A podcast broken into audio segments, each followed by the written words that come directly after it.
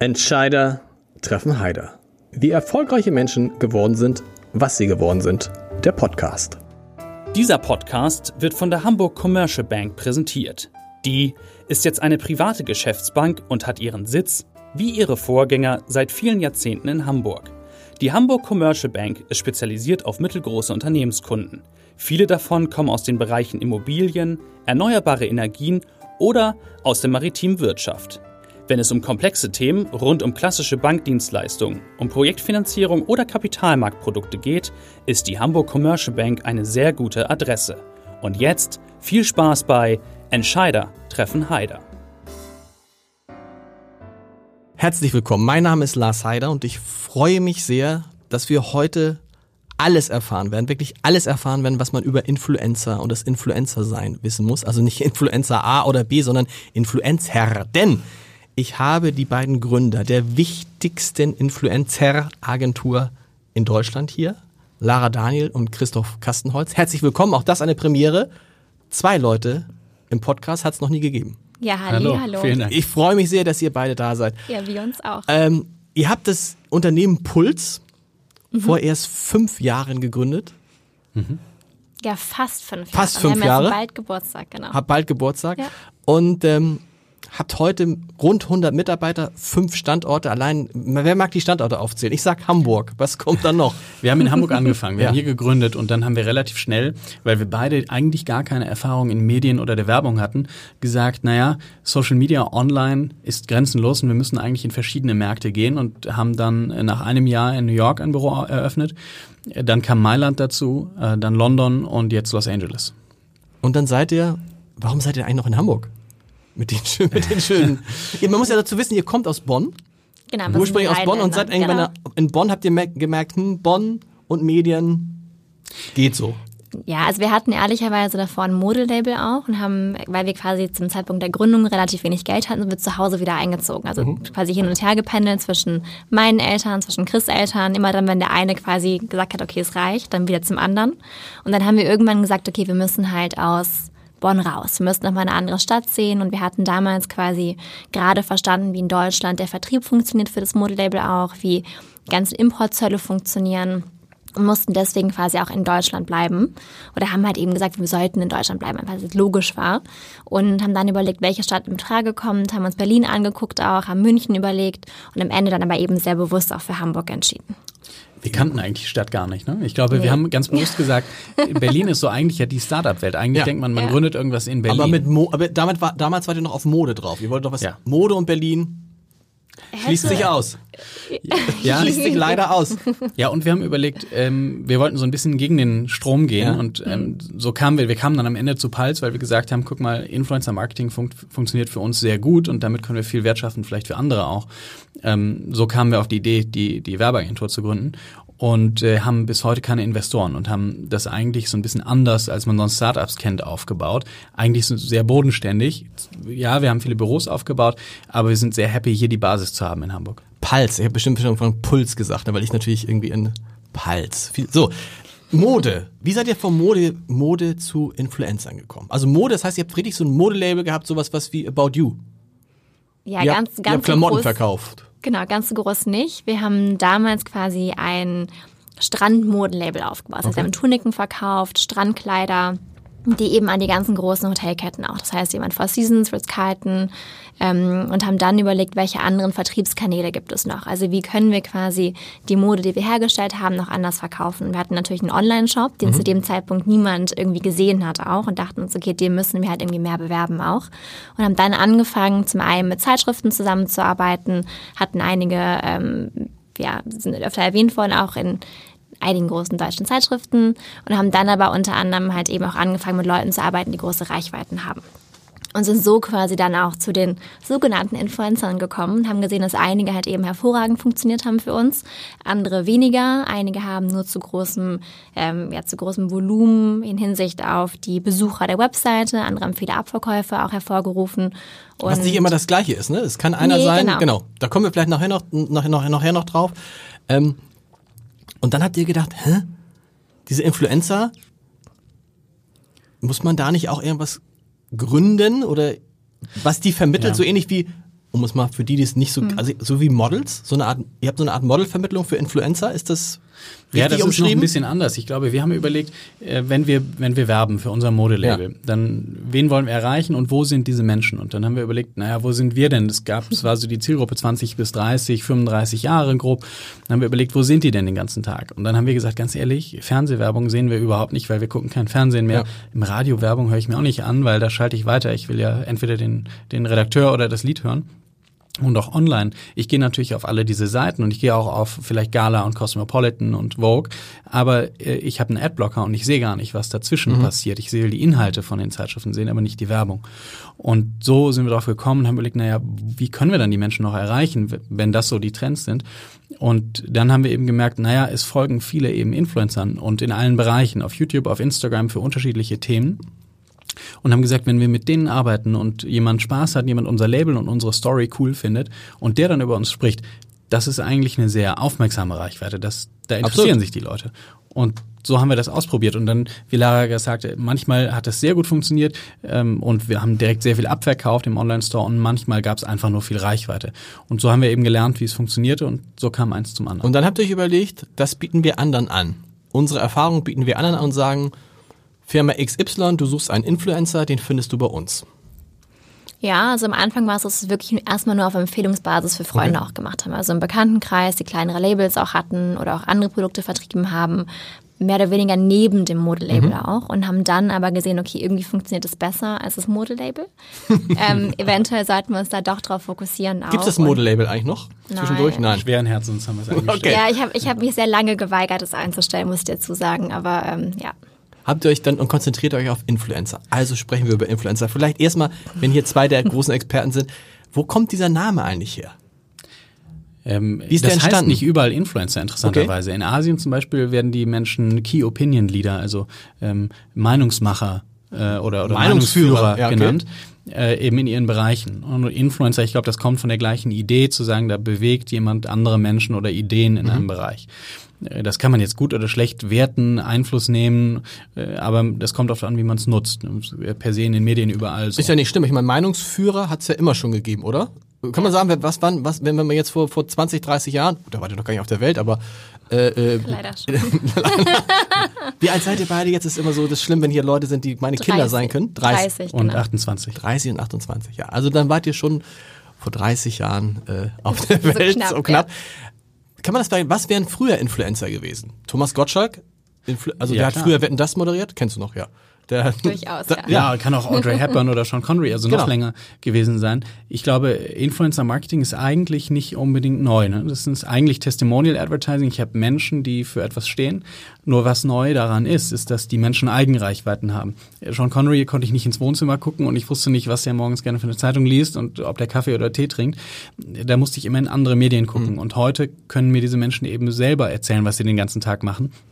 Und ich verfolge die und baue dadurch eine direkte Beziehung auf. Und dadurch sind die vielleicht nahbarer auch als früher. Das ist ja das Interessante, dass es Menschen gibt, die total erfolgreich sind, die null in Zeitungen, Zeitschriften, Fernsehen, Radio stattfinden. Ne, Also mein Lieblingsbeispiel aus der Musikbranche ist sowas wie Bones MC von 187 Straßenbande. Ja, der würde kein Radiosender spielen. Und der war vor zwei oder drei Jahren Hartz-IV-Empfänger. Wobei meine nächste Frage sich anschließt, kann eigentlich theoretisch jeder Influencer werden? Ja, mit Sicherheit. Ich glaube, es ist wichtig, die richtige Branche zu haben und eine Nische für sich zu entdecken, die halt ähm, einzigartig ist, die authentisch auch ist. Und dann in der Theorie kann jeder Einfluss nehmen. Ich meine, jeder von uns nimmt ja auch Einfluss in verschiedene Maße. Aber ich meine, im Grunde, du bist ein Influencer, ich bin einer, vielleicht ich in meinen tausend Followern online jetzt nicht gerade im größeren Sinne, aber jeder von uns beeinflusst ja im Grunde das Umfeld, was wir haben. Also ist jeder, das schon mal, jeder ist ein Influencer. Auch Ja. wenn er nur ein oder zwei Leute beeinflusst. Ja, am Ende ja. Und ich glaube, Influencer Marketing demokratisiert die Medien. Ja. Es kann jeder eine Reichweite aufbauen. Und vorher musste ich überlegen, wie komme ich, wenn ich eine Zeitschrift auf den Markt bringe, wie komme ich an den Kiosk? Da gibt es viele große Verleger, die das auch wollen. Das ist wahrscheinlich schwierig. Heute kann ich einfach über ein Thema, was mich interessiert, erzählen. Und wenn es Leute interessiert, dann folgen die mir. Also sehr demokratisch. Ne? Genau. Die entscheiden selber, ob sie mir folgen oder nicht. Und ich hab, kann mich aber auch nicht vorsetzen. Und so wachsen manche Accounts dann eben stärker, manche weniger. Und wenn in Deutschland über 10 Millionen Menschen auf Instagram sind, gibt es natürlich viele, die interessante Reichweiten haben und bestimmte Themen besetzen und manche, die vielleicht nur aus dem Alltag mal so, mal so posten, auch vielleicht wenig posten, da ist das vielleicht dann nicht so relevant. Man hat ja das Gefühl, manchmal, wenn man mit jüngeren Leuten spricht, dass viele tatsächlich so diesen Wunsch haben, Influencer zu werden, weil sie hoffen, das ist doch super, dann nehme ich ein paar Videos auf und dann werde ich schnell reich. Erstmal, bevor wir dazu kommen, dass es wahrscheinlich nicht ganz so einfach ist, kann man sich auch an euch wenden und sagen, ich möchte gern Influencer werden und ihr sagt dann, wie es geht? Nein, also grundsätzlich die meisten Influencer sind nicht Influencer geworden, weil sie Influencer werden wollten. Die meisten Menschen haben einfach erzählt zu einem Thema und zum Beispiel, wenn wir YouTube gucken, auch international sind es ganz viele Menschen, die emotionale Themen hatten, mhm. die sagen, ich bin Außenseiter, aus welchem Grund auch immer und finden neue, neue Gruppen und neue Menschen, die sich zugehörig fühlen und ähm, ja, oft sind es emotionale Themen, die die Leute begeistern. Das heißt wahrscheinlich, man kann sich wahrscheinlich gar nicht, man kann sich nicht vornehmen, ich werde jetzt ein erfolgreicher Influencer und sich dann versuchen, irgendein Thema zu nehmen, so ähnlich wie man sich nicht vornehmen kann, ich schreibe jetzt einen Bestseller, sucht sich alles zusammen, was zu einem Bestseller gehört und dann wird es trotzdem keiner. Man sagt niemals nie die Wahrscheinlichkeit, dass es halt eben so passiert, ist geringer. Also die meisten großen Leute, wie Chris gerade auch meinte, sind wirklich halt erstmal aus der, aus der Liebe für ein Thema quasi mhm. dazu gekommen, große Reichweiten aufzubauen. Aus einer Leidenschaft heraus. Aus einer Leidenschaft. Aus einer heraus. Leidenschaft. Also man kann es noch. Gibt es denn irgendwas? Also das wäre also ein, ein, ein Tipp zu sagen. Also du musst etwas haben, für das du dich wirklich begeistert, begeisterst, was zu dir passt, was irgendwie authentisch ist. So, was, was gehört noch dazu, um erfolgreich zu sein als Influencer? Naja, zum einen, es ist halt ein 24-7-Job. Also Leute posten wirklich sehr, sehr viele auch. Und wenn du halt die Leidenschaft nicht hast, dann kommst du vielleicht für eine gewisse Zeit damit weiter. Aber am mhm. Ende, ob es dich glücklich macht, wage ich halt doch durch, also durchaus zu bezweifeln, weil du wirklich halt, wenn du die Leidenschaft nicht hast, kannst du halt einfach nicht die Arbeit da auch einstecken, mhm. jedenfalls nicht langfristig. 24-7 heißt auch tatsächlich, also äh, 24-7. Heißt nicht, Sonntag und Sonntag mache ich mal nichts. Ne, 24-7. Und dann heißt es auch relativ professionell. Also du musst ja als Influencer ein paar Sachen gut können. Ne? Du musst also zumindest sich Grundzüge von Videotechnik, wir reden im Wesentlichen über Videos bei Influencern, ne? Videos, Fotos. Sowohl als auch. Also es gibt ganz viele Menschen, die auch mit Fotoinhalten oder auch Blogs ja. zum Beispiel, die einfach viel Text schreiben, ja. mit Fotos auch, manchmal auch Videos. Ähm, also es waren verschiedene Medien, es waren Fotos, Texte, Videos. Alles dreht sich und bewegt sich aber immer mehr hin dazu, dass es praktisch nur noch auf Video oder genau. maßgeblich auf Video zugeht. Mhm. Was sind denn da die wichtigsten Plattformen, auf denen man vertreten sein sollte? Man YouTube, denkt ja, man, man denkt, denkt ja Facebook und YouTube, YouTube, ne? Instagram. Ja, und Instagram. Facebook ähm, würde ich schon gar nicht, obwohl ich sehr, ich bin ja äh, fast doppelt so alt wie du, aber ähm, fast. Da würde ich aber auch schon sagen, hey, Facebook, weiß ich nicht, ob das jetzt noch äh, ja, ich glaube, es ist das ist richtig. Ähm, Facebook hat sicher die meisten User äh, ja. als Plattform, aber was äh, das wandelt sich alles sehr. Also Facebook ist sehr sehr groß, aber wenn ich was poste und äh, sagen wir, ich habe 100 Fans oder 100 Follower, dann sehen das nicht so viele. Die eigentliche Reichweite meiner Posts ist sehr sehr gering. Es sehen sehr wenig Menschen. Instagram funktioniert da sehr viel besser. Deswegen funktioniert diese Plattform auch so gut. Mhm. Wenn ich was poste, dann sehen das viele und viele liken, kommentieren das und ich bekomme also positives Feedback dafür, dass ich gepostet habe. YouTube ist ähnlich, auch eine riesige, sehr erfolgreiche Plattform. Aber was wichtig ist, es gibt noch ganz viele Plattformen darum herum, die auch nicht zu unterschätzen sind. Sag mal ein paar. Twitch zum Beispiel, ist mhm. eine, das gehört zu Amazon mhm. und ist eine Live-Gaming-Plattform. Das heißt, ich gucke anderen Menschen dabei zu, wie sie Computer spielen ja. und verfolge die in den Spielen. Viele und, Sport, also viele, ja. die so im Sport unterwegs sind, sagen, das ist für sie fast jetzt die wichtigste Plattform geworden, Twitch. Ja, 200 ja. Millionen User haben die, also wirklich groß. Ja. Und in Hamburg die Barclaycard Arena hatte letztes Jahr ein Event, ein Wochenende lang, da haben sich, glaube ich, 16.000 Gamer versammelt und am Ende hat der Gewinner eine Million Preisgeld bekommen okay. Äh, für den, ja, fürs beste Spielergebnis.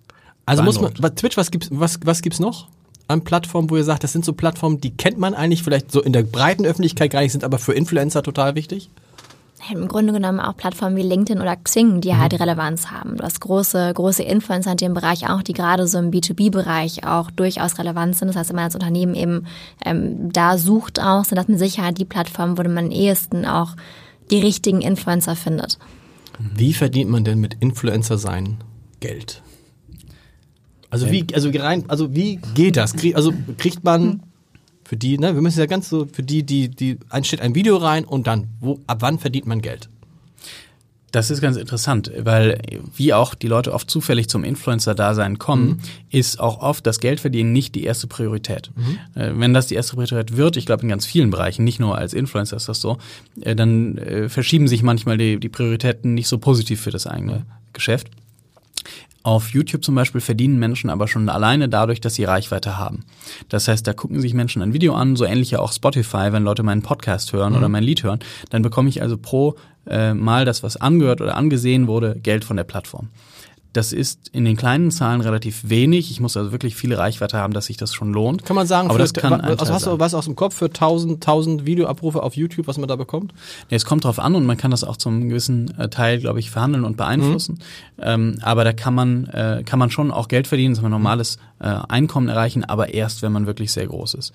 Also selbst für große Musiker ähm, ist das nicht äh, unbedingt der primäre Einnahmekanal mehr, sondern da sind es jetzt inzwischen Tourneen eben. Das heißt, das ist in keiner Weise vergleichbar, mhm. wie früher CDs verkauft wurden. Also womit verdienen die Influencer dann ihr Geld? Man hat ja den Eindruck, irgendwie die Influencer sind die neuen Superstars, die innerhalb von wenigen Wochen zu Millionären werden. Wenn es nicht, also es funktioniert auch, wenn man so wie Rezo vielleicht ein, im Video 13 Millionen Mal abgerufen wird, da kommt schon ein bisschen was zusammen an sozusagen YouTube-Einnahmen. Mhm. Aber was ist die wahre Einnahmequelle? Naja, in Sicherheit Kooperation mit Marken auch. Das heißt eben als Markenbotschafter engere Zusammenarbeiten zu haben. Das mhm. heißt, das sind zum einen, dass eben die Eigenreichweiten genutzt werden auch der, der Person. Das heißt, dass sie eben Inhalte posten auf ihrem Instagram, YouTube-Account, aber dass sie genauso halt eben auch als Testimonial auftauchen in TV-Werbung, in Plakatwerbung oder aber eben selber auch sogar mithelfen, Kollektionen zu entwickeln. Mhm. Das heißt, ich glaube, was oft unterschätzt wird auch, ist der Fakt, dass Influencer ein wirklich enges Verhältnis auch zu ihren Followern haben. Das heißt, es ist wie eine Mini-Marktstudie, dass sie verstehen, okay, was braucht der Markt gerade, was brauchen meine Follower gerade, ähm, welche Art von Produkt wird nachgefragt. Das heißt, Unternehmen ähm, fordern das eben auch immer weiter oder nutzen es halt eben zunehmend auch mehr, dass sie halt eben das Wissen der Influencer auch ja, für sich nutzen können. Also so eine Art Mini-Marktforschung, die der genau. Influencer da macht. Ja. Ein Beispiel wäre jetzt Lena Gierke, fällt mir jetzt ein, als Influencerin, genau. die jetzt auch eine eigene Kollektion entwickelt hat für About You, muss immer die mhm. Hamburger, äh, genau, muss immer. Ähm, welche Rolle spielt dann dabei die Zahl der Menschen? Also ist automatisch ein guter Influencer der, der zwei, drei, vier, fünf Millionen Follower hat? Das ist eine spannende Diskussion. Manche Menschen sagen, die Nano-Influencer, die wenige tausend Follower haben, sind besser als die Millionen Influencer. Okay. Und äh, weil sie sagen, die haben eine engere Beziehung zu den Followern und manche sagen das Gegenteil. Ich glaube, beide Seiten haben recht und nur zusammen funktioniert das. Die wirklich sehr, sehr großen Influencer, die viele Millionen Follower haben, das sind Meinungsführer, wenn die mhm. große Reichweiten haben. Ne? Die beeinflussen viele Menschen, weil die wo, sehr wo, groß sind. Wo fängt das an? Also wo man sagt man, das ist wirklich ein Influencer, der ist tatsächlich einer der Meinungsführer. Ist es ab eine Million, ab zwei Millionen? Ähm, also Influencer sind die alle, aber ja, klar, Makroinfluencer so ein großer ab ja, einer Million Abonnenten okay. und mehr, dann hat man eine sehr ernsthafte Reichweite. Reichweitenpotenzial, man muss sich natürlich drum kümmern. Ähm, und dann gibt es verschiedene, man kategorisiert die, das kommt auf die Bereiche an. Mhm. Im, im Fashion-Bereich gibt es mehr Influencer, das heißt, da muss ich größer sein, um groß zu sein. Wenn ich äh, im, weiß nicht, Angelsport bin, dann reicht es vielleicht eine 10.000 Follower zu haben und ich bin schon groß. Klar, aber im Grunde die großen Influencer sind wichtig, weil die setzen Trends, die machen Sachen cool. Und dann gibt's aber halt kleine Influencer, die viel Content machen und einfach verstreut wahnsinnig viel Mund-zu-Mund-Propaganda machen. Das heißt, die haben auch einen ganz anderen ähm, Use Case, einen ganz anderen Wert, den sie dann beistiften. Deswegen ist die Kombination wichtig von großen bis kleinen Influencern. Ja. ja aber ähm, man spricht oft über die Followerzahl, aber das ist heute gar nicht mehr so sehr das Kriterium. Ah, Weil wir gucken viel mehr darauf, wie viele Impressionen erreicht jemand. Und mhm. es ist ja am Ende ja auch nicht wichtig, wie viele Zeitungen drucke ich, sondern wie viele Leute lesen die. Genau. Und das Gleiche ist das Thema, wie viele Leute gucken sich einen Post an oder hören sich ein Video an und sehen was an. Und das ist eigentlich das Kriterium wenn man jetzt eure Rolle sich anguckt, es kommen tatsächlich also Firmen zu euch und sagen, ich bräuchte da mal jemand, ich bräuchte einen Influencer. Das heißt, letztendlich ich will Werbung machen über einen Influencer und dann sucht ihr den passenden Influencer für die. Ist das so?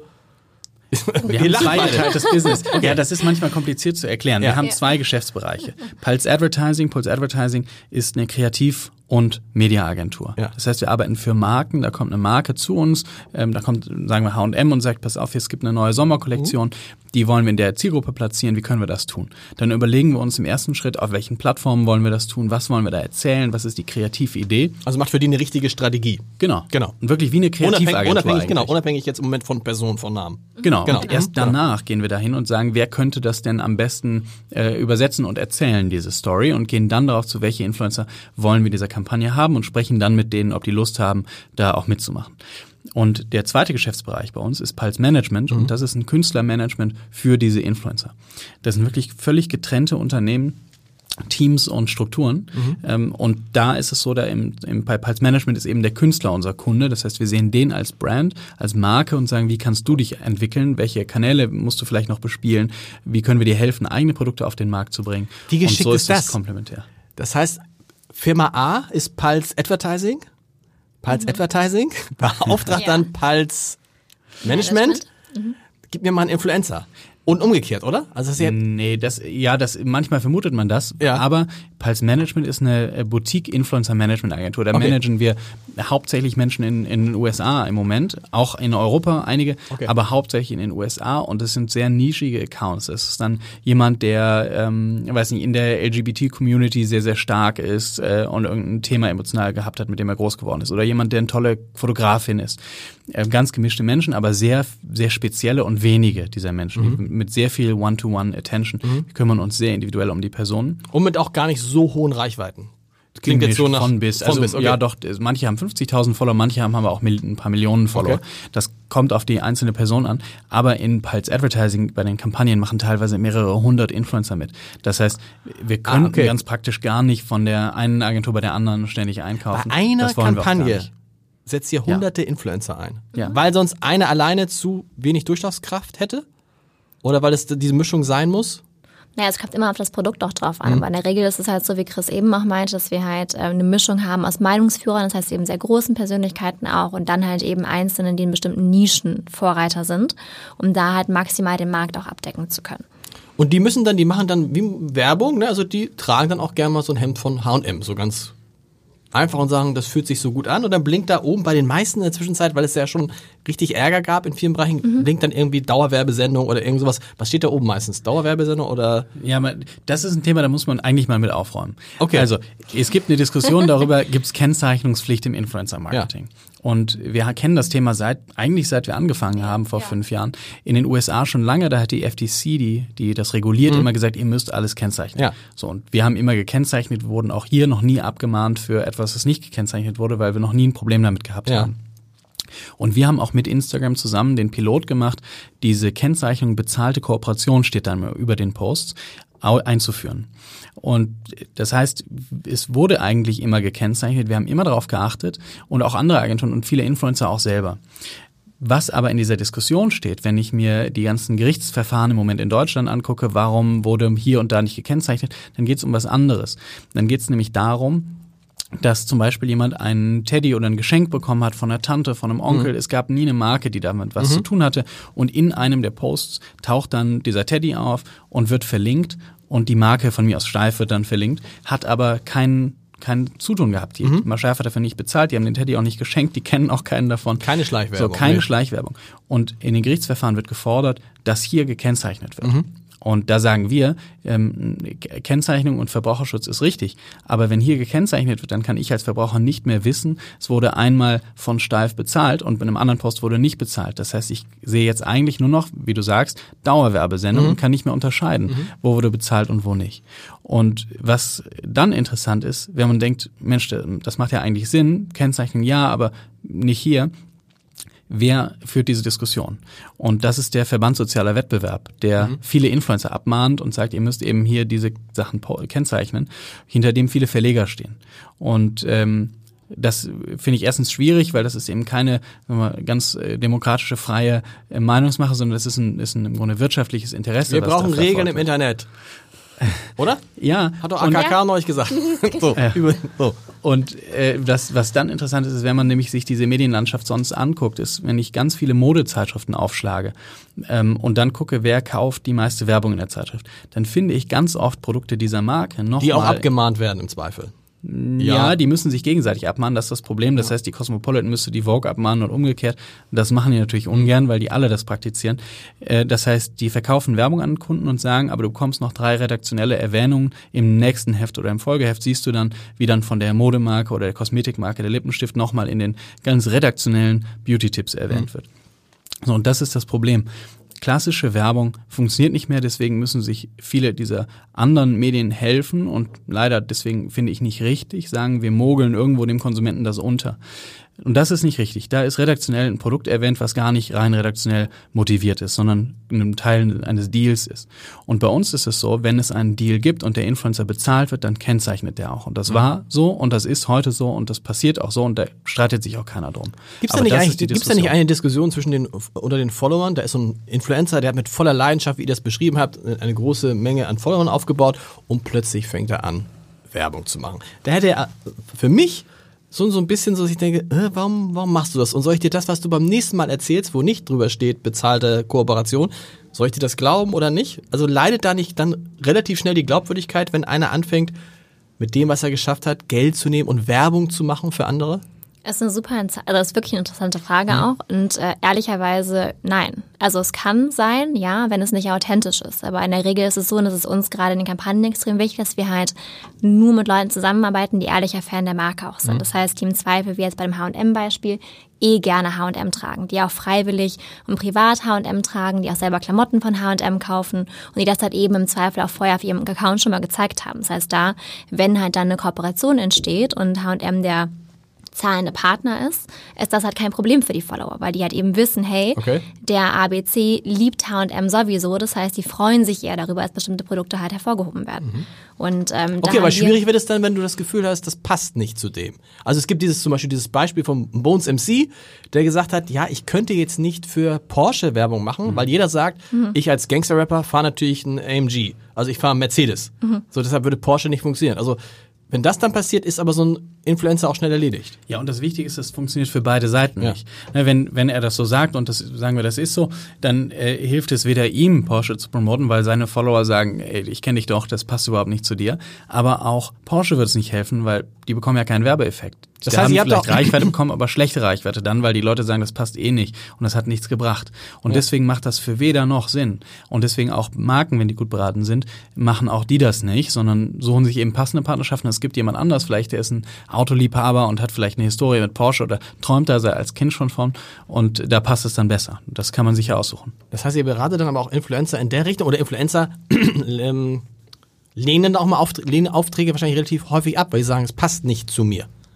Also in der Regel, bevor wir einen Influencer kontaktieren, ja. ist es so, dass wir halt auch gucken, okay, glauben wir, dass der überhaupt passt? Also okay. sehen wir da, sehen wir da einen Fit? Und dann natürlich kann es auch vorkommen, dass der ein oder andere sagt, hey, ähm, sehe ich jetzt gerade nicht und das akzeptieren wir auch. Also wir würden dann halt nicht hingehen und versuchen halt eben die Budgets zu erhöhen, um irgendwie monetären Anreiz zu schaffen, sondern sagen halt, okay, uns ist Authentizität oder Authentizität immer noch ein schwieriges Wort. Hammer, ich habe das Wort ähm, noch nie richtig, ich habe das Wort noch nie richtig ausgesprochen in meinem Leben. Ich sage es echt oft, aber komischerweise, na gut. Kann man nicht auch ähm, Glaubwürdigkeit sagen? Ja. Ist das nicht ungefähr dasselbe? Wäre wahrscheinlich einfacher, oder? Ja, die Glaubwürdigkeit. ähm, jetzt habe ich den Faden verloren. Nein, und es gibt genug Marken vor allem. Das ist das Ding. Ja. Ich glaube, ich als Influencer, wenn ich über Mode erzähle, dann wollen ganz viele Marken in der Regel mit mir arbeiten. Wenn ich spannende Reichweiten habe, dann habe ich die Auswahl. Und dann ist es völlig okay, äh, eben zu manchen Marken zu sagen, hey, cool, aber danke, aber das passt nicht zu okay. mir und eine andere sich zu suchen. Und die Auswahl ist da und die passiert auch. Und deswegen funktioniert das Thema auch. Trotzdem, klar, äh, ich habe ein großes Medium, ich habe vielleicht viele Follower, es ist verlockend, ich bin jung, ich bin also beeinflussbar vielleicht auch von Marken. Manche versuchen das auch äh, wirtschaftlich natürlich dann mhm. mit Interesse mich zu, zu pushen in manche Richtungen. Und es gibt Menschen, die geben dann nach. Und das ist natürlich schade. Aber man kann ja nicht von Einzelfällen, die, die ausschlagen und schlechte Sachen machen, die im Übrigen dann am Ende aber nicht funktionieren, mhm. schließen auf alle. Ich habe ein Potenzial durch diese neuen Reichweiten und ich kann das gut nutzen und ich kann das schlecht nutzen. Ich kann es ja auch politisch für alle Zwecke nutzen. Von daher habe ich eine Verantwortung, auch diese Reichweite ordentlich zu, zu bedienen. Absolut. Was kostet denn so ein Post? Also wenn ich jetzt fürs Hamburger Abendblatt euch sagen würde, ich möchte, wir möchten mal eine große Influencer-Kampagne machen, wo fängt das denn an? Von bis. Also es können einige hundert Euro sein. Es gibt auch, es gibt auch Geschenke, da schenken Marken Menschen Produkte und sagen, hey, wenn dich das interessiert, aber okay. ohne Verpflichtung, dann poste halt das, was du bekommen hast. Oder ähm, auch in, in, in Tausenden, Zehntausenden, es gibt auch Hunderttausende, die gezahlt werden für Posts. Für einen Post. Für einen Post. Das sind dann aber die Accounts, die sehr, sehr, das sind dann die Jenners und Co. Okay. Ähm, am Ende geht es darum, eben wie viele Impressionen erreiche ich mit meinem Post. Und das kann eben YouTube-Video sein, Instagram-Post sein, egal. Ah, okay, es wird im Nachhinein bezahlt. Du kriegst nicht im Vorfeld, sagst du, okay, ich will für meinen Post 50.000 Euro, sondern du bezahlst eigentlich das, was früher Tausender Kontaktpreise waren, ist auch im Netz dann die Währung mit Impressionen zum Beispiel. Genau, es gibt noch mehr Faktoren, die darauf Okay. einzahlen, aber im Grunde geht es am Ende darum, wie viel habe ich an Reichweite und wie ist die Qualität dieser Reichweite. Und danach richtet sich der Wert, den ich erschaffe, so wie sich auch sonst in der Werbung der Wert danach richtet. Und da ähm, sage ich, ich weiß, ich habe normalerweise 10.000 bis 12.000 Impressionen auf meinen Post, das erwarte ich also. Und wenn ich, klar, wenn ich dann nur vier erreiche, dann Gibt's ist natürlich weniger Geld. Genau. Oder wenn ich 20 erreiche, das kommt auf die Dealstruktur an, dann könnte ich auch mehr zahlen. Ist die Frage, was möchte die Marke? Sagt die, okay, ich sehe, das hast du die letzten 100 Posts so geschafft, da verlasse ich mich drauf. Oder ich bin aber bereit, weniger und mehr zu zahlen, auch für mehr oder weniger Performance. Aber was ist denn, wenn du vielleicht nur ganz wenig, also viel weniger äh, Impressionen schaffst, aber von den von 100 Leuten, die das angucken, haben das 75 gekauft? Das Produkt, was du bewerbst. Das ist dann doch ein riesiger Erfolg, obwohl es vielleicht besser als wenn 10.000 Leute das angucken, es kaufen nur 60. Das ist Performance Marketing. Ja. Ne? Das finde ich ganz spannend, weil danach richten wir ganz, also viel, viel mehr die Posts aus. Wir, wir verfolgen, was macht der User, äh, klickt er auf die Webseite. Manchmal äh, will man auch nachverfolgen, was macht er in dem Shop, guckt er sich Sachen an, kauft er auch oder ähm, liest er nur einen Blogartikel und geht wieder. Ähm, das heißt, das sind diese Performance-Gedanken. Und darin geht, dahin geht die Werbung viel mehr. Weil bei einer Litfaßsäule äh, oder ein Out-of-Home-Banner nennt man das ja, an der Bushaltestelle oder bei der Fernsehwerbung kann ich ganz schwer nachvollziehen, wie geht jetzt jemand auf die Webseite, was guckt er sich an und vielleicht kauft er auch erst eine Woche später die Adidas-Schuhe. Ja. Kann ich sehr schwer nachvollziehen. Wenn er auf einen Google-Ad klickt, dann weiß ich ganz genau, der war 27 Tage später im Adidas Store, weil Google Maps den noch verfolgt hat. So. Und wir sind dazwischen. Ne? Ich glaube, äh, das ist dieses, dieser, dieser Drive nach Performance. Ich will exakt wissen, was ich für ein Ergebnis habe und dafür zahle ich. Ähm, wir ähm, sind so ein bisschen dazwischen, indem wir sagen, du weißt, mit wem du sprichst, du weißt, was du dem erzählst und du weißt auch, was der reagiert, weil hier hast du eine Diskussion, was du sonst nicht hast. Der gibt Feedback und schreibt in die Kommentare, ich finde die Schuhe in Rot cool, aber ich wollte die schon immer in Blau haben und die gibt's nicht in Blau. Dann kann ich überlegen, wenn das 100 Leute gesagt haben, ich mache vielleicht ein blaues Schuhmodell. Genau. Und deswegen ist es anders und äh, ich sehe dieses Interesse und das bringt den Wert. Wie viele Influencer habt ihr jetzt in eurer Datei? Aktuell. Das ist eine lebende Datei, das sind zigtausende. Zigtausende? Ich habe mal Ähm, irgendwas irgendwie in einem Magazin, was uns, äh, nee, in dem Magazin Philipp, was wir ja mit herausgegeben haben, äh, stand was von 60.000. 60.000. Wie viel können davon leben? Also wie viel müssen nichts anderes mehr tun als Influenzen? Boah, das ist echt eine schwierige Frage. Das ist auch eine lange, wie lange? Ne? Also Die Frage wäre die, Ja. witzig, die wie Frage wäre die nächste nämlich. ja. Also die erste Frage ist, wie viel können davon leben? Und dann würden wir, würde ich gerne über die Halbwertzeiten von Influencern sprechen. Also ich glaube, heute kann ein großer Teil davon leben. Die Frage ist halt immer, wie lebst du? Von den 60.000, ein großer Teil? Schon. das ist Okay. ja weltweit. Ne? Das Genau. Ist, Also Okay, stimmt. Das ist weltweit. Genau. weltweit und halt eben verschiedene Größen auch. Das heißt, du hast quasi von Mikro-Influencern oder Nano-Influencern sogar, die ganz, ganz klein bis hin zu den sehr großen. Ähm, und die meisten, die das Ganze halt eben als Job auch umsetzen, können davon schon leben. Die Frage ist immer, klar, was heißt leben? Wie groß? Mhm. Klar. Die fliegen jetzt nicht alle im Privatjet von A nach B, nein, aber dass du ein normales Gehalt davon bekommst, wenn du es halt eben professionell auch aufsetzt, durchaus. Ist so wie im Normalleben, Millionäre werden wahrscheinlich die wenigsten. Also Einkommensmillionäre Genau, ja. sind die wenigsten, aber so 50, 60, 80, 100.000 Euro damit zu verdienen, ist dann in dieser Gruppe Ja, das Möglich. Ich würde jetzt, ich würde fast sagen, um es einfach zu machen, Ja. ab einer gewissen Followerzahl kann Ja. ich davon leben. Auf Instagram wären das vielleicht 100, 200.000 Follower, wo ich sage, ich kann davon leben. Aber es kommt wieder auf die Plattform an. TikTok zum Beispiel ist eine ganz junge Plattform. Wie es hieß früher Musically. Da sind die meisten User unter 18. Das ist eine super spannende Zielgruppe. Und die Menschen die sind super aktiv auf dieser Plattform, die nutzen das aktiv. Ist also wirklich interessant von der Werbeperspektive her. Aber in Deutschland zum Beispiel sind ganz viele Marketeers sehr zurückhaltend, was neue Sachen angeht. Auch damals waren Menschen, als wir angefangen haben, überhaupt für Influencer-Marketing ja sehr zurückhaltend. Das heißt, die Nachfrage ist noch gar nicht äh, äquivalent oder auch nur halbwegs auf dem Niveau, was diese Plattform als als Potenzial hat. Das heißt, die Preise sind aktuell noch viel niedriger als aktuell der Wert, der eigentlich durch diese Posts entsteht. Das sehen und messen wir in den Kampagnen. Das heißt, jemand, der 100.000 Follower auf TikTok hat und jemand, der die gleiche Reichweite, auch qualitativ, auf Instagram ähm, hat, da verdient aktuell der auf Instagram oder hat aktuell leichter, hat es leichter, das Geld zu verdienen, als der auf TikTok. Das heißt, es gibt wirklich viele Parameter, aber ab einer gewissen Reichweite von 100.000, 200.000 Followern habe ich eigentlich das Potenzial, wenn das eine gute Reichweite ist, davon zu leben. Und das heißt aber davon zu leben, heißt, im Jahr hat man dann, kommt man dann in sechsstellige Einkünfte oder eher in fünfstellige noch? Also das ist schwierig, weil ähm, auch was ich für einen Post verlange oder wie ich meine Deals strukturiere, unterscheidet sich ja und wie langfristig ich das mache. Es hilft, glaube ich, nicht zu sagen, heute arbeite ich mit der eigenen Marke, morgen mit der nächsten, übermorgen mit der dritten. Äh, ich glaube, ich brauche langfristige Kooperationen und wie gesagt, das Monetäre ist oft gar nicht so sehr im Vordergrund. Ähm, auch wenn ich mir das, ich glaube, das Rezo-Video ist gerade mhm. überall in aller Munde.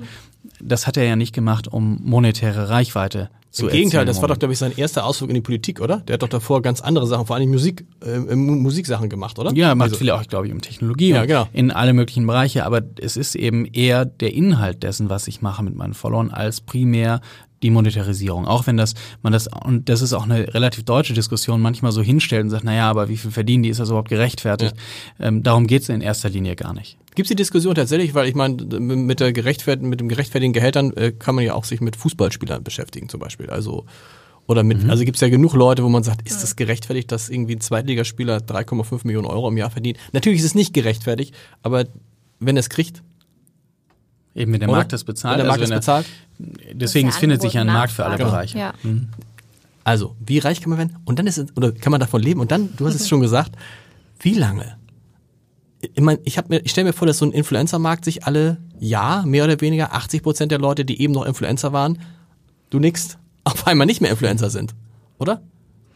Das ist man dann nur kurz. Es kommt auf die Leute an. Also manche, ja, das stimmt, manche Leute, es gibt sogar Leute, die hören auf, Influencer zu sein, weil sie sagen, es ist so ein emotionaler Druck, ständig mhm. und available zu sein, jeden Tag zu posten, immer diese Einblicke in mein Leben zu geben. Es ist also auch nicht für jeden was. Riso hat jetzt gerade rumgeschickt, ein presserechtliches Informationsschreiben. Man solle ihn bitte in Ruhe lassen, er möchte nicht angefragt werden, er möchte, äh, sein Privatleben ist sein Privatleben. Da denkst du, hä? 24 Stunden sieben? Und dann kommt ein presserechtliches ja. Informationsschreiben. Ja, man denkt das immer, weil man, weil die Menschen manchmal so viel Reichweite haben. Äh, aber Rezo stottert ja zum Beispiel. Ja. Ne, das heißt, er kann sehr kontrollieren, wenn er ein Video hochlädt, dann kann er das sehr kontrollieren, aber vielleicht ist ihm das ganz unangenehm, im Live-Interview zu sitzen und möchte das daher nicht. Ähm, und man muss, glaube ich, immer überlegen, es sind Menschen, die sitzen, Rezo sitzt ganz alleine zu Hause und nimmt sein Video auf da sind keine 14 Millionen Menschen, mit denen der im Dialog steht oder ständig in Pressespiegeln äh, und draußen steht. Und äh, der ist das gar nicht so gewohnt mhm. vielleicht. Das heißt, äh, das ist eine, aus deren Sicht eher ein, ein Dialog mit den Medien, wo er was raus erzählt. Klar, er kriegt Kommentare. Ähm, aber umgekehrt habe ich natürlich die ganze Zeit das Gefühl, mir erzählt, ich baue eine sehr enge Beziehung auf, ich höre jeden Tag, was bewegt den Menschen mhm. und fühle mich vielleicht noch näher. Das heißt, aber dann kann man ja im Ernst nicht, wenn man, man, man, man zieht ja auch darauf ab, man zieht ja darauf ab, den Leuten nahe zu kommen, so etwas wie ein Freund zu werden als Influencer. Da kann man nicht mehr ernst dann sagen, Leute, aber ich möchte jetzt, jetzt wo die klassischen Medien sich für mich interessieren, bitte da nichts Privates, ich bin doch keine Person der öffentlichen, des, des öffentlichen Lebens. Natürlich ist der eine Person des öffentlichen Lebens, wenn du ein Video allein 13, 14 Millionen mal abge, oder? Das muss man vorher wissen, bevor man Influencer wird und sagen, also im Zweifel musst du da mehr oder weniger alles von dir preisgeben. Na, das weiß ich nicht, weil also, ja. Nee, also müssen glaube ich nicht. Ich meine, es ist immer eine Frage, was möchtest du halt auch freigeben? Und ich glaube, gerade wenn du eine Person öffentlichen Lebens bist, ist es halt so, dass du im klassischen Sinne eben oft auch, sag ich mal, ja, in der Öffentlichkeit stehst, viele klassische Medien über dich berichten. Wenn du aber anfängst in dem Bereich, geht es erstmal darum, dass du halt eben die Inhalte teilst, die du teilen möchtest. Mhm. Es gibt ja niemanden, der halt, oder klar, wenn du sehr groß bist, dann schon, dass halt eben auch äh, die Presse aufmerksam wird, aber im kleineren Sinne teilst du ja erstmal nur das, was du teilen möchtest. Und ich brauche es gar nicht. Wenn Rezo sein Video macht und dann stößt er einen Gedanken an. Ich brauche ihn ja jetzt nicht, um die Diskussion fortzusetzen und diese Themen, die er anstößt, da kann ja jeder, der, also jeder ist, wie gesagt, das demokratisiert die Medien. Jeder ist mhm. Teilnehmer und jeder kann teilnehmen. Ich brauche, bin nicht auf einen anderen angewiesen. Äh, also ich kann sagen, ich kann das ignorieren, ich kann darauf reagieren ähm, und ich kann versuchen, mit ihm ins Gespräch zu gehen oder ihn dazu auffordern, vielleicht wieder zu reagieren. Aber ob er das macht, ist im Grunde, hat keinen Einfluss darauf, ob ich selber nutze. Von daher schränkt er mich damit nicht ein. Und ich finde, solange jeder, die, jeder jeder hat so viel Freiheit, finde ich, solange er eben nicht die Freiheit anderen einschränkt und ähm, das tut er nicht. Das stimmt. War denn die CDU oder andere Parteien müssten doch eigentlich jetzt auf euch zukommen und sagen, habt ihr mal ein paar Influencer für uns? Hm. Die, also das ist ja auch das Produkt, das Produkt CDU. Mhm. Könnte man ja auch mal 100 Influencer zusammenstellen, die glaubwürdig ähm, für die CDU oder für die SPD Werbung machen. Gibt es da, erstens, gibt es solche Anfragen, könnt ihr das sagen? Und zweitens, gäbe es die Influencer dazu? Also wir äußern uns nicht zu allen Anfragen, okay. die wir bekommen. Ähm, wir machen aber keine Werbung wir, für Politik oder Religion und ähm, besondere Okay, dann Themen. grundsätzlich gäbe es Influencer, die man dafür glaubwürdig benutzen könnte? Ich glaube, die Menschen müssen das aus den eigenen Reihen nutzen. Und okay. das können ja alle Altersgruppen sein. Das können die Jugendorganisationen sein, das können die Parteimitglieder oder Funktionäre auch sein. Ähm, nur so, wie Social Media aktuell genutzt wird oder eben nicht genutzt wird, funktioniert es eben nicht. Und, also die ähm, Idee der CDU zu hm. sagen, wir nehmen den Philipp Amthor zum Beispiel und lassen den, also ein Gegenvideo ist, müssen wir wahrscheinlich, sagt ihr auch, ist albern, aber wenn es da einen gäbe, der überhaupt schon über die CDU irgendwie permanent irgendwas erzählt und sagt, warum er konservativ ist und so weiter, den müsste man sich dann angucken. Ja, das genau.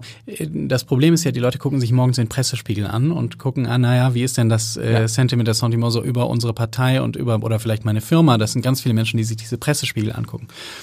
Jetzt habe ich aber eine ganz andere Zielgruppe. Da habe ich zwar einen schönen Pressespiegel vielleicht, nur der hat nichts damit zu tun, über wie sich die, diese Menschen informieren, die jüngeren mhm. Menschen. Das heißt, ich muss eben mich in anderen Medien engagieren. Und das kann ich ja vielseitig machen. Ich kann ja auch Events machen und äh, Menschen einladen, aber irgendwie eben diese Beziehungen aufbauen.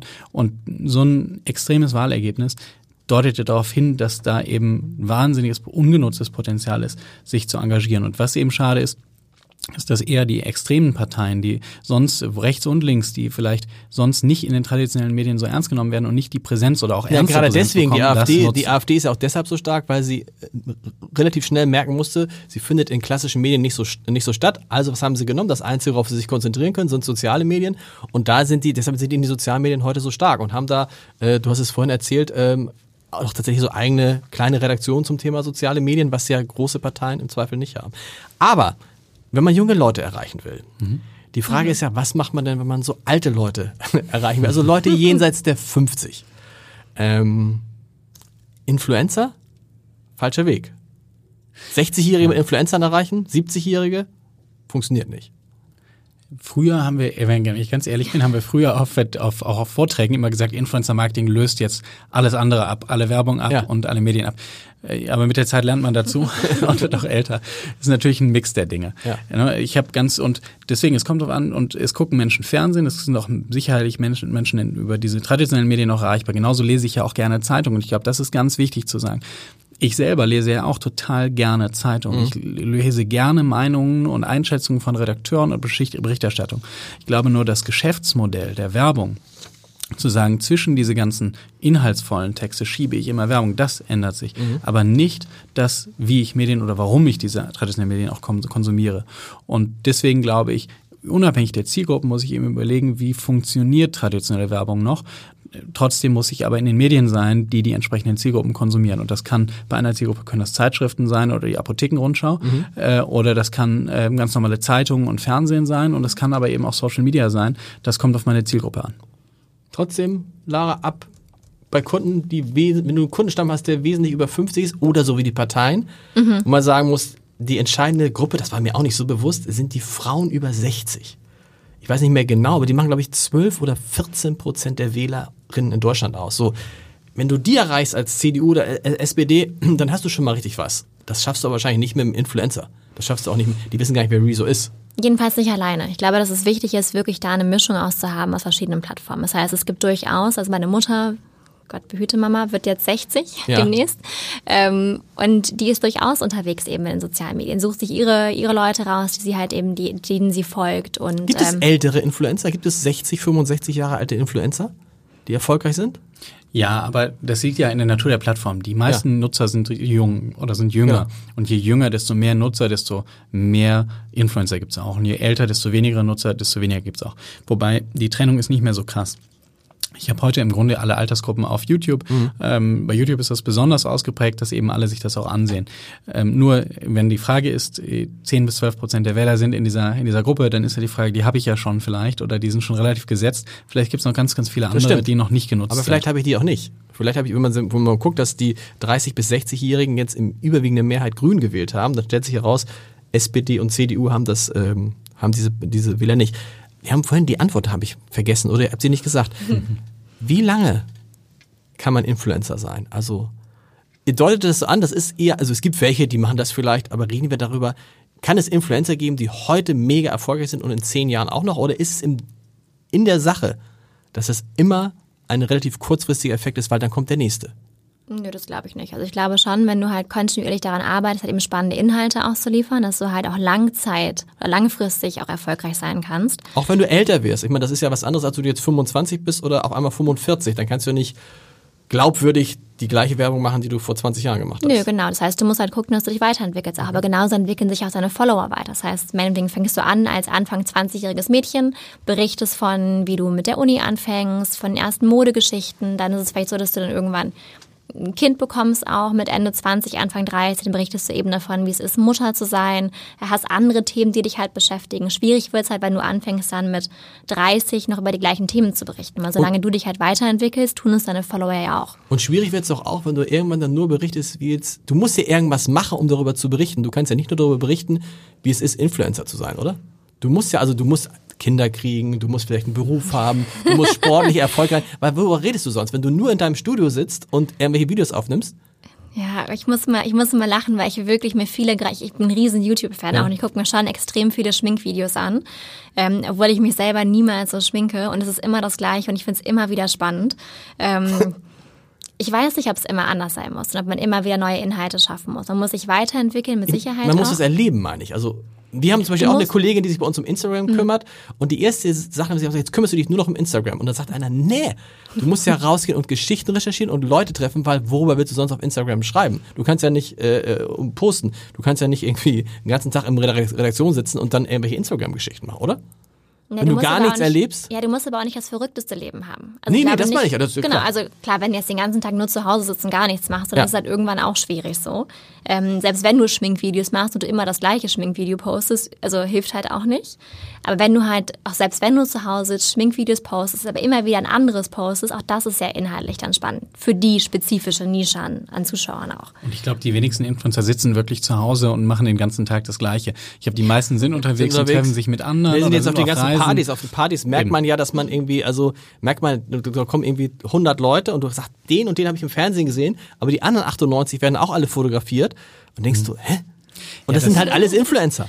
Ja, das Ding ist, früher habe ich ein Event gemacht und da waren jetzt 100 Gäste oder 1000 ja. Gäste und die, die da waren, haben das Event gesehen und dafür hat sich der Aufwand gelohnt. Heute lade ich noch drei, vier andere ein, die posten das, machen Instagram Stories oder Live-Content von dem Event und auf einmal sehen noch 10, 20.000 relevante andere Menschen das Event. Das heißt, der gleiche Aufwand für das gleiche Event hat jetzt viel mehr Reichweite bekommen und ist sehr Stimmt. erlebbar geworden. Das heißt, das ist auch eine Einnahmequelle. Ne? Wenn du ein Influencer bist, kannst du auch als Gast gebucht werden. Die kommen ja wahrscheinlich auch nicht mehr, also so, weil sie sich freuen, eingeladen zu werden auf solche Events. Genau, am Ende, das kommt darauf an, was ist das Ziel. Ne? Es gibt auch schon äh, Wohltätigkeitsveranstaltungen oder sinnvolle Zwecke, wo ich sage, das mache ich gerne und da komme ich gerne hin und viele Influencer stärken auch gerade solche Themen. Da geht es eben viel um Müll und äh, Nachhaltigkeit. Aber wenn es ein wirtschaftlicher Zweck ist und ich bin eben eine Modemarke oder ein Unternehmen und sage, ich will hier aber Käufer und am Ende will ich Abverkauf erreichen, dann ist ja klar, dass das auf beiden Seiten ähm, um einen wirtschaftlichen Mehrwert oder dass es bei der Marke um einen wirtschaftlichen Mehrwert geht und eben nicht nur um einen netten Abend. Und von daher ist es auch gerechtfertigt, dass es für den Influencer oder dass der Wert, den der Influencer bringt, auch entsprechend vergütet wird. Was kostet so ein Influencer für so einen Abend? Ab wann kriegt man den? Ich weiß, es gab früher so große TV-Moderatoren, die gern gesagt haben, also 250.000 Euro und Fünf-Sterne-Hotel, dann bin ich da. So, das gibt es wahrscheinlich auch Influencer, die diesen Summen, aber in der Regel ist es weniger. Nein, wie gesagt, von bis. Es geht immer um das gleiche Konzept. Genau. Was ist die, wie lange geht eine solche Zusammenarbeit? Was ist der Mehrwert? Und ähm, am Ende welche, ähm, welche Reichweiten, welche Impressionen erreiche ich und welche Qualität hat das Ganze? Ihr würdet eurem Influencer immer raten, pass mal auf, lasst dich lieber nicht ein auf ein einmaliges Ding, sondern guckt immer, kann man das auf eine breitere Basis und Zusammenarbeit stellen. Also nicht nur komm einmal und kriegst 5000 Euro, sondern lieber machen wir einen Jahresabschluss, kriegst du irgendwie 30.000, 50.000 Euro und dann sind da verschiedene Punkte drin. Das ist aus Sicht des Influencers und aus Sicht der Marke die naja, bessere Zusammenarbeit. Für beide Seiten sollte es natürlich immer die Intention sein, langfristig zusammenzuarbeiten. Mhm. Aber die Möglichkeit zu haben, sich zu beschnuppern, zu gucken, okay, passt es, harmoniert mhm. es eben auch auf persönlicher Ebene. Dafür kann es durchaus halt sinnvoll sein, auch mal eine einmalige Kooperation zu machen, natürlich immer mit der Intention, langfristig zusammenzuarbeiten. Weil es hilft wieder der Marke nach dem Influencer ein einmaliges Ding zu haben und dann wieder zwischen verschiedenen Marken hin und her zu switchen. Harmoniert das auf persönlicher Ebene? Ist ein, ein, ein, eine schöne Überleitung auf euch beide. Dann, was ich noch nicht erwähnt habe. Ich hoffe doch. Was ich noch nicht. wie läuft es denn? Nein. Also, äh, es harmoniert auf persönlicher Ebene. Was wir gar nicht erwähnt haben, ist, dass ihr nicht nur im äh, beruflichen Leben ein Paar mhm. seid, sondern auch im Privatleben. Das ist fast so interessant, mindestens so interessant, wie das. Wie geht das? Es ist so witzig, dass es immer so das spannendste Thema überhaupt ist. Ähm, nö, also geht gut. Seit jetzt sieben Jahren, die- also Ja, seit wir angefangen haben mit dem Modelabel. Äh, Ich glaube, der Unterschied ist, wir sagen immer, Lara hat eigentlich immer ganz gute Grundsätze. Wir haben beide gleich angefangen. Wir hatten im Grunde ein Studium, aber noch nichts aufgebaut, kein Einkommen und nichts. Und sind also vom gleichen Punkt gestartet und zusammen gestartet. Das ist nicht der eine später oder früher dazugekommen. Ich hatte nicht ein Unternehmen und Lara ist dann dazugekommen oder andersrum, sondern wir haben das zusammen aufgebaut. Dann haben wir das gleiche Ziel. Wir, wir haben jetzt beide keine Eck anderen Partner, die sagen, ich bin genervt, weil du bist ständig in der Firma oder arbeitest ständig. Stimmt, und das, haben ist, viel stimmt das Verständnis. ist ein riesiger Vorteil. Das ist ein riesiger Vorteil. Stimmt. Ja, ich glaube, es ist viel Verständnis und es ist Ja. viel Vertrauen, weil du sagst, am Ende verfolgen wir das gleiche Ziel. Und das ist ein großer Vorteil. Ich glaube, ich respektiere, ich habe immer riesigen Respekt vor Gründern und Unternehmern, die etwas alleine aufbauen. Wahrscheinlich gibt es dann immer noch ein Netzwerk von Menschen drumherum. Ähm, aber das zusammen, jeder hat Stärken und Schwächen. Und äh, ich glaube, wir ergänzen uns sehr gut und wir haben gute Wege gefunden, zusammen zu arbeiten mit der Zeit. Und deswegen ist das für uns, glaube ich, genau das richtige Setup und eher ein Vorteil als eine Herausforderung oder Nachteil. Ja, ich kann das so ein bisschen nachvollziehen, weil ich, weil meine Frau und ich auch in derselben Firma arbeiten. Äh, Meine Frau war vor mir da, also es ist leider auch nicht, gehört leider auch nicht uns, aber war vorher da. Man stellt aber dann schon fest, wenn man nicht aufpasst, kann es mal passieren, dass man nur noch über die Firma spricht.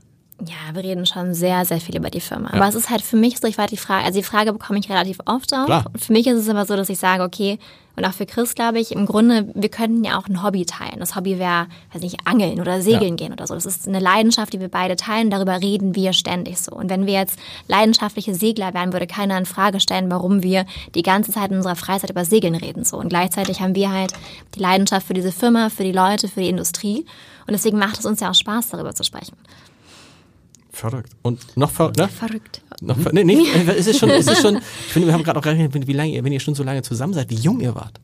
Ja, Wie Babys. jung, das ist ja, schon, Anfang 20. Hm. wow. Das Sehr ist schon, Anfang 20. Ja. Wir kommen ja auch noch, wir waren auch noch auf der gleichen Schule. Also wir kennen uns schon sehr lange. Aber ich kenne ja, ich kenne, äh, ich, ich kenne solche, das, ich kenne auch Paare, bei denen das äh, sehr lange sehr gut gegangen ist. Also, Ich hoffe, ich hoffe, ich hoffe doch. Also- Wir sind ja auch nicht immer einer Meinung. Also Nee. Ich glaube, dass viele, viele Leute nehmen immer an, ach ja, ihr seid ja einer Meinung und immer, nee, äh, mm, mm. Nee? Wir Ja, man muss sich auch diskutieren. streiten können. Das äh, gehört auch dazu. Und das Ding ist, und das ist ja auch nicht immer alles perfekt und alles toll. Es gibt ja immer Ups und Downs. Es gibt ja Phasen, die sind gut und da freut man sich. Es gibt auch Phasen, die sind schwierig. Ich glaube, was uns hilft, ist, dass wir viel weil es dreht sich eben sehr viel um das Geschäftliche in so einer Startphase. Und das Leben dreht sich sehr, man arbeitet sehr viel und man hat dann sehr viel Verständnis für den anderen und kann sich besser hineinversetzen in Situationen oder Probleme und vielleicht hilft das auch und bringt einen näher zusammen, während jemand, der das nicht so wissen könnte, sagen würde, komm, entspann dich, ist doch egal oder äh, Das stimmt. einfach den Bezug nicht Aber so man nimmt natürlich die Sache auch besonders ernst und das ist, glaube ich, warum das immer so viele so interessiert ist, dass man das Gefühl hat, wenn es dann eine Krise in einem der Bereiche gibt, betrifft er automatisch auch den anderen Bereich. Also wenn ich jetzt hier mich ärgere, gut, okay, dann äh, sagt meine Frau auch, aber da gibt's ja noch die private Welt, die ganz anders ist. So, bei euch ist aber immer das eine zahlt auf das andere ein im Zweifel, oder? Wenn ihr jetzt mal Privatstress habt, kann man das dann einfach sagen, so aus der Maus aus der Tür rausgehen und sagen, oh, jetzt ist alles wieder gut, äh, die beiden. Also witzigerweise Gründer. mittlerweile schon. So am Okay. Anfang, als wir noch so zweit im Wohnzimmer saßen, war es schon so, und es war halt schon überwiegend auch ich, dass ich gesagt habe, ja komm, dann lassen wir jetzt einfach alles sein, ja, und komm, egal. Und mittlerweile ist es aber schon, dass wir es sehr gut trennen bin ich auch. jetzt beruhigt, das ist, das Ja. ist Nee. Frauen halt, dann gleich alle, genau, okay. Aber mittlerweile können wir es ziemlich gut trennen. Das heißt, wir streiten uns vielleicht privat und dann meistens streitet man sich ja eh über Kleinigkeiten so. Stimmt. Und dann arbeitest du den ganzen Tag normal weiter und am Abends hast du eh vergessen, worüber du dich gestritten hast. So, So ist es. Also von daher. Ja, und wir ähm, ergänzen uns auch inhaltlich. Ne? Also ähm, Lara kümmert sich ähm, einerseits sehr um das Künstlermanagement bei uns und ich eher um die Werbeagentur. Das ist nicht, nicht schwarz-weiß getrennt, aber das ist so eher der Fokus. Und Lara kümmert sich sehr viel um Personal, um die Menschen, um das Produkt, inhaltlich, Kreativität und, und was alles dazugehört. Und nicht mehr um den Außenvertrieb, Kunden, Strukturen, äh, Finanzen. Man hat und so das hier heute auch gemerkt. Ergänzt. ich hatte den Eindruck, bei jeder Frage wusstet ihr ganz genau, wer antwortet. Es war auch so, dass der eine oder andere, bei bestimmten Fragen hat der eine oder andere gar nicht gezuckt, weil er so, ja klar, das ist doch ihr Echt? Bereich oder das fand ich ganz interessant. Aber vielleicht war es, vielleicht war es auch nur Zufall. Noch eine verrückte, noch eine verrückte Sache bei euch beiden. Wenn man mit Gründern normalerweise zusammensitzt, dann geht es immer darum, wer waren die Investoren? Wer sind die Investoren? Wie viel Geld können wir noch kriegen? Und wenn man jetzt euch fragen würde, Investoren? Keine Keine. Investoren. keine. -mm. Aber wie geht das? Aus dem, das ist ja echt so eine Geschichte, die man eigentlich gar nicht glauben kann. Aus dem Wohnzimmer, weil ihr dann so, ihr seid ja nicht, das ist ja auch Quatsch zu sagen, ihr seid am Anfang vielleicht relativ langsam gewachsen, aber irgendwann ging es dann ja relativ schnell. Also wir haben angefangen Ende Juli 2014, deswegen ja. vor, vor knapp fünf Jahren. Ja, okay. Und wir haben dann den Sonntagsabends war das, der 27. Mhm. Juli war ein Sonntagabend. und da haben wir die, die Firma angemeldet, haben die Domain, die Webseite gekauft und Lara hat YouTube geguckt direkt und wie baut man seine eigene Webseite. Und ich habe montags morgens die Unternehmen angerufen, habe angerufen, habe gesagt, ich rufe an von Pulse Advertising. Wir sind Spezialisten im Influencer-Marketing, ihr kennt uns sicher schon. Was können wir für euch tun? Wie cool, ja. Und so kam das. Und zwei Monate, drei Monate später, der November war der erste Monat, wo wir einen sechsstelligen Monatsumsatz hatten. Mhm. Also es ist doch wahnsinnig schnell gewachsen. Schnell, ja. Und das war eigentlich die Phase, wo wir gedacht haben, ja. Da hattet ihr aber noch gar keine weiteren Mitarbeiter? Nee, da waren wir noch zu zweit. Erst zu zweit im Wohnzimmer. März kamen die ersten Mitarbeiter. Okay. Also ein, ein gutes halbes Jahr mhm. später. Und da haben wir eigentlich gedacht, naja, wir brauchen Investoren, weil das haben wir noch nie gesehen, so einen Umsatz. Und äh, wie geht man damit um? Wie baut man das auf? Strukturen? Und haben mit denen gesprochen. Und dann haben wir aber schnell gemerkt, die wollten eben einerseits alle einen Deal machen, das heißt, wir mussten relativ viel aufgeben dafür. Und die hatten ein ganz anderes Verständnis. Mhm. Es hatten ganz viele gar kein Verständnis oder gar kein so gutes Verständnis von Influencer Marketing. Gut, für die ist es auch nur, wäre es auch nur eine Beteiligung von vielen im Zweifel gewesen. Genau. Okay, ja. und sie haben es nicht verstanden, was ihr ja. macht, ne? Ja. Und dann haben wir gesagt, naja, guck mal, wir haben doch den Umsatz, der Vertrieb lief sehr, sehr gut auch und äh, die Nachfrage war sehr, sehr hoch. Und haben gesagt, lass uns doch so lange wir können unabhängig bleiben. Und wenn wir an einen Punkt kommen, wo wir ein Büro nicht eröffnen, Mitarbeiter nicht einstellen oder irgendwas Sinnvolles nicht tun, weil das Kapital mangelt, dann nehmen wir uns einen Investor dazu. Der Punkt ist nicht gekommen. Ja, kam irgendwie. Offensichtlich. ja. Bisher nicht, nee. nee das hat gut funktioniert und man muss natürlich sagen, wir sind Dienstleister, ne? das heißt, wir, wir ähm, verkaufen ein Konzept und eine Idee, aber wir haben jetzt, müssen jetzt nicht erstmal ein Auto bauen und tausend Teile Klar. zusammen kaufen. Äh, von daher haben wir sicher einen Vorteil, in der Dienstleistung zu sein. Ähm, gleichzeitig muss es eben auch die ganze Zeit sehr gut funktionieren, damit die Kunden bleiben und die Retention der Kunden hoch ist. Mhm. Von daher hat uns das, glaube ich, einerseits immer an einem guten Produkt, einer guten Qualität und sehr ehrlich mit, mit uns selber gehalten. Ähm, ja, und, ähm, und auch einfach ähm, sparsam. Ne? Ich glaube, wir haben viele Startups, die wir sehen, die stellen unglaublich viele Menschen ein. Ja. Und ähm, ja, da, da ist es dann auch egal, weil dann kriegst du auf einmal, hört ja mal diese Summen, kann man sich gar nicht vorstellen, wie viel Geld.